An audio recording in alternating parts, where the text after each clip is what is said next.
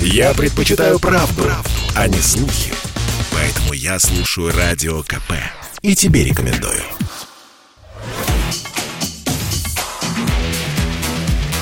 «Техника и жизнь» на Радио КП. Ведущий рубрики – основатель и главный редактор mobilreview.com и ведущий аналитик Mobile Research Group Эльдар Муртазин. Всем привет, с вами Эльдар Муртазин, и поговорим мы сегодня про личные данные. Личные данные или приватные данные очень часто неправильно трактуются огромным количеством людей. Нам кажется, что личные данные – это то, что мы создали самостоятельно. Например, номер вашего паспорта, номер вашего телефона. Кстати говоря, номер телефона по российским законам вашими личными данными, персональными данными не является. Он не защищен законом никак. Другое дело, что нельзя навязывать вам спам-звонки, когда вам звонят без вашего разрешения, пытаются что-то продать, вы должны дать разрешение и так далее. Тем не менее, вокруг личных или персональных данных сегодня есть огромные разночтения. Я не хочу говорить о том, как это трактуется законом. Я хочу, наверное, обратить ваше внимание на то место, которое проходит мимо внимания большинства людей. А именно, что когда у вас есть телефон, смартфон, или кнопочный телефон, но это в меньшей мере, а, то этот смартфон создает энное количество данных, напрямую связанное с вами. Например, смартфон отслеживает ваше перемещение в пространстве.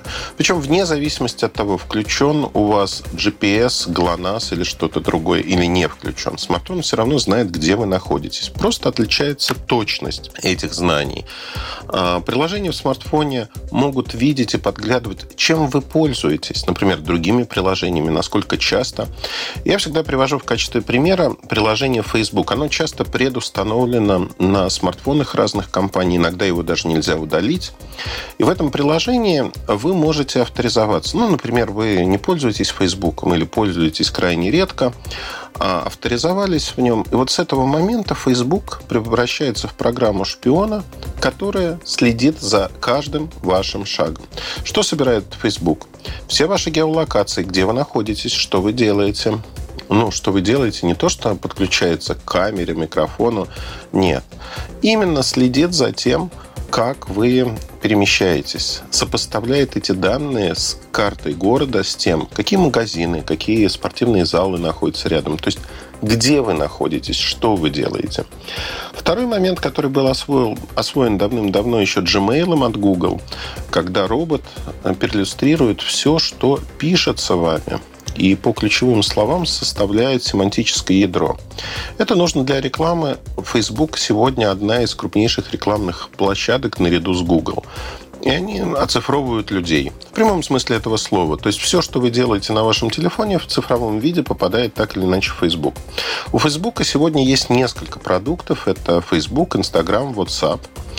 И компания между этими компаниями э, передает данные.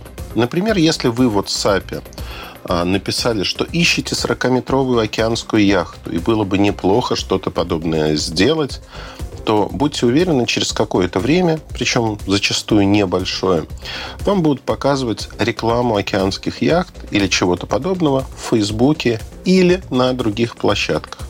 Причем на других площадках, которые с Фейсбуком, казалось бы, никак не связаны. Причина очень простая. Вы попадаете в то самое семантическое ядро, кто-то покупает контекстную рекламу, и считается, что, возможно, вы хотите купить такую яхту, вы лакомый кусочек, вас начинают терроризировать рекламой. Более того, многие люди, если говорить не про Facebook, а говорить про компании с голосовыми помощниками, когда телефон может слушать, что вы говорите. То есть вы не делаете запрос, вы не говорите «Привет, такая-то компания», и голосом не диктуете а что вы хотите поискать. Нет, телефон просто лежит рядом, и он слушает то, что вы говорите. И вы тоже попадаете в семантическое ядро. Это делают не люди, но это наши персональные данные, это наши чаяния. По истории вашего поиска о вас можно рассказать очень много.